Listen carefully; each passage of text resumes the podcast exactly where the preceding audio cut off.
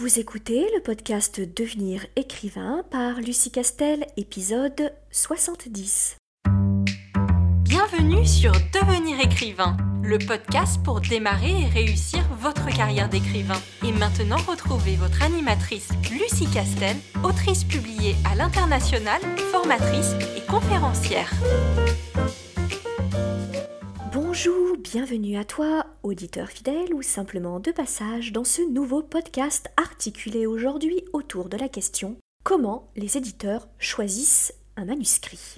Avant d'aborder quelques pistes de réflexion qui, je l'espère, t'apporteront quelques réponses, je te rappelle que je fais un live un mercredi sur deux sur la page Facebook de l'Institut des carrières littéraires à 20h.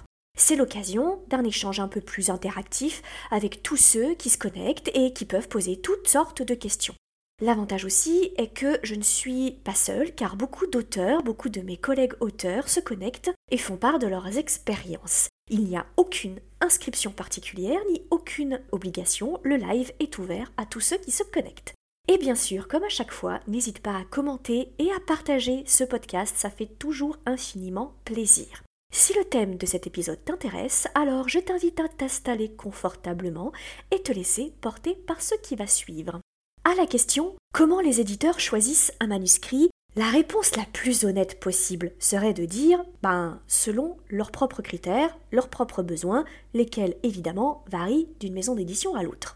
Néanmoins, pour en avoir un peu discuté dans le milieu éditorial, il y a quelques points communs qui ressortent et qu'il est quand même bon de connaître. Là encore, il faut vraiment rester honnête intellectuellement. Connaître quelques trucs du milieu ne garantit ni une signature de contrat, ni un best-seller. En revanche, quand tu brilles un emploi, c'est quand même mieux d'en connaître la culture et les codes que de débarquer la fleur au fusil euh, juste parce que t'as vu de la lumière. Ce que bien entendu moi j'ai fait, et si tu écoutes mes podcasts et mes lives, tu sais ce que ça m'a coûté. Alors, tout d'abord, les éditeurs recherchent des livres faciles à publier et faciles à vendre. Alors, qu'est-ce que j'entends par là? Facile à publier, c'est-à-dire des manuscrits qu'ils savent marketer pour leur lectorat. L'éditeur, il est à la tête d'une entreprise qui vend un produit, c'est-à-dire un livre, à une clientèle, c'est-à-dire un lectorat, qu'il va évidemment tenter de faire grossir et de fidéliser grâce à une offre de nouveaux produits dont il imagine qu'ils vont plaire à sa clientèle. Comme toute entreprise, ils vont donc créer une marque, un branding, c'est-à-dire une ligne éditoriale qui est faite souvent d'un logo, d'une charte graphique, de couvertures qui se ressemblent, etc., etc. Bref, des fameuses collections éditoriales. Cette marque, ils vont ensuite la promouvoir et tenter surtout de comprendre les besoins de sa clientèle propre, c'est-à-dire de son lectorat, pour adapter son offre.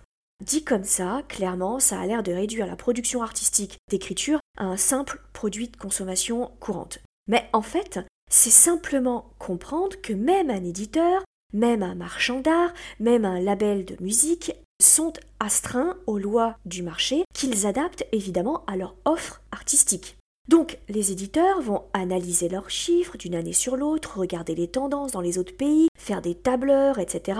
et essayer de sentir la tendance et de définir un besoin qu'ils espèrent pouvoir combler auprès euh, du lectorat. Tout ceci n'est évidemment pas une science exacte, et les éditeurs le savent, eux aussi. D'ailleurs, il me semble, à titre tout à fait anecdotique, que l'une des choses que les éditeurs que j'ai pu croiser m'ont le plus souvent répété, c'est ben on sait pas trop pourquoi ce livre a fonctionné, on n'aurait vraiment pas parié dessus. Ou alors, inversement, pourtant on a tout fait et ce roman qu'on trouve vraiment génial n'a pas fonctionné et on sait pas pourquoi. Donc euh, voilà, c'est vraiment pour, euh, pour t'expliquer que tout ce que je te raconte n'est pas une science exacte. Encore une fois, si la recette elle était inratable, il n'y aurait que des best-sellers. Cependant, dans un contexte économique très concurrentiel, l'éditeur ne peut évidemment pas complètement ignorer les lois du marché et quand même essayer de visualiser un peu ce marché et d'étudier les grandes tendances. Et ça, clairement, ça va leur servir lorsqu'ils vont hésiter entre deux manuscrits à publier, ou lorsque, face à leurs commerciaux par exemple, ou euh, face à leurs supérieurs, ils vont dire, bah voilà, moi j'ai signé ce manuscrit, parce que moi je pense qu'on peut faire quelque chose sur euh, ce roman et, et cet auteur, et je pense qu'il faut miser sur lui cette année, c'est lui qu'il faut mettre en avant. Encore une fois, euh, l'éditeur qui vous signe, il a généralement des supérieurs ou des associés qu'il va falloir convaincre de la raison pour laquelle il vous signe et du budget qu'il décide de mettre sur ton écrit. Tout ça pour dire que si ton roman correspond au branding de l'éditeur, c'est-à-dire plutôt à sa ligne éditoriale, alors tu as déjà toute son attention. Et encore une fois, ça ne veut pas dire que ton histoire va lui taper dans l'œil. Parfois, euh, il n'accrochera pas à la narration ou à l'intrigue. Parfois, il trouvera ça pas mal, mais pour une obscure raison qui t'échappera. Toujours, ce sera pas le coup de cœur. En tout cas, ce qui est sûr, c'est qu'il va se pencher sur ton histoire parce qu'elle sera pour lui facile à vendre. Il sait qu'il peut la vendre, en tout cas pour sa clientèle. Ensuite, le manuscrit doit être facile à publier aussi. Alors, qu'est-ce que ça veut dire? Ça veut dire que ton manuscrit ne doit pas être si éloigné des exigences de base de publication qu'il demanderait beaucoup trop de travail de correction et de reconstruction derrière. Corriger un roman, clairement, c'est une étape obligatoire. Elle fait d'ailleurs partie des raisons pour lesquelles, je te rappelle, qu'un éditeur va te verser uniquement entre 8, 9, 10% à la louche du montant du livre qui est vendu. Mais il y a quand même une différence entre corriger un roman et carrément tout faire réécrire parce que c'est illisible en l'état. Personnage mal fouillé, mal géré, histoire incohérente, trop de fautes, etc.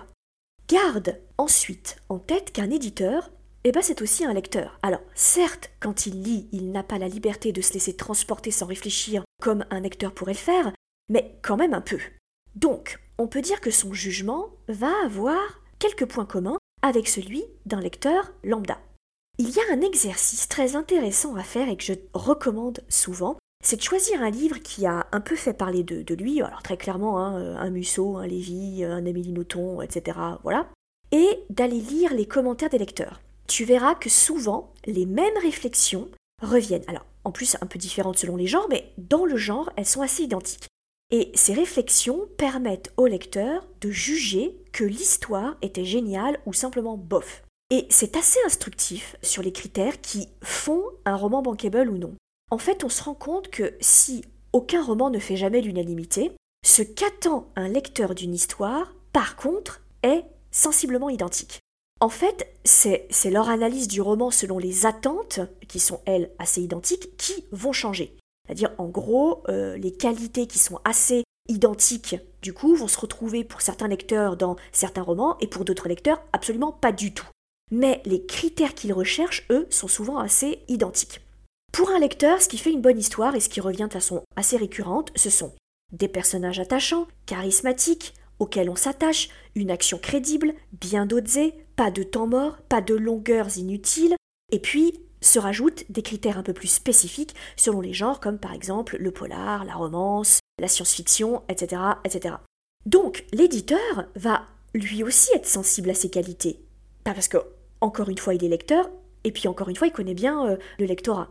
Bien entendu, personne ne pourra jamais te dire pourquoi tel éditeur trouvera que tel de tes personnages est emblématique. Par contre, tu peux rester vigilant sur ton écriture et au moment de ta propre correction, te poser ces questions et analyser ton roman au regard de ces qualités qui sont récurrentes. Ce qu'il faut retenir de tout ce que je suis en train de te raconter, c'est que si personne ne peut se mettre dans la tête des éditeurs et te dire exactement de quelle histoire il a besoin à un instant T, tu peux quand même essayer de te mettre à sa place juste assez pour veiller à ce que ton roman dispose de certaines qualités. Pour le reste, comme personne ne peut prévoir exactement la tendance, ni les goûts des lecteurs, ni le prochain phénomène littéraire, il faut surtout que tu sois sûr de la qualité de ton histoire, que tu sois sûr des thèmes que tu veux aborder, que tu fasses de ton mieux dans les émotions que tu veux faire passer au cours de ton roman. Bref, c'est peut-être un peu simpliste de le formuler de la sorte, mais à mon sens, le plus grand secret de la réussite, c'est de croire en ton roman. Parce que si toi-même tu n'y crois pas, si tu n'es pas sûr que c'est une belle histoire, personne d'autre ne le fera à ta place. Tu n'es pas écrivain par hasard, tu es écrivain parce que tu as quelque chose à donner au lecteur qui t'habite, qui te possède. Tu as un voyage à lui faire faire. Et ton voyage ne vaut pas moins que les autres, en fait. Et c'est ça, à mon sens, que tous les éditeurs recherchent. Voilà, j'espère que ce podcast t'aura plu. Si c'est le cas, n'hésite pas à le diffuser ou à me proposer des thèmes que tu aimerais que j'aborde. Je te souhaite une excellente semaine et surtout prends bien soin de toi en prenant soin de tes passions et de ta créativité. Voulez devenir écrivain Inscrivez-vous à notre newsletter et recevez en cadeau notre modèle de fiche de personnage ultra complète. Chaque semaine, découvrez nos conseils et une bonne dose de motivation. Rendez-vous sur licar.fr, l e.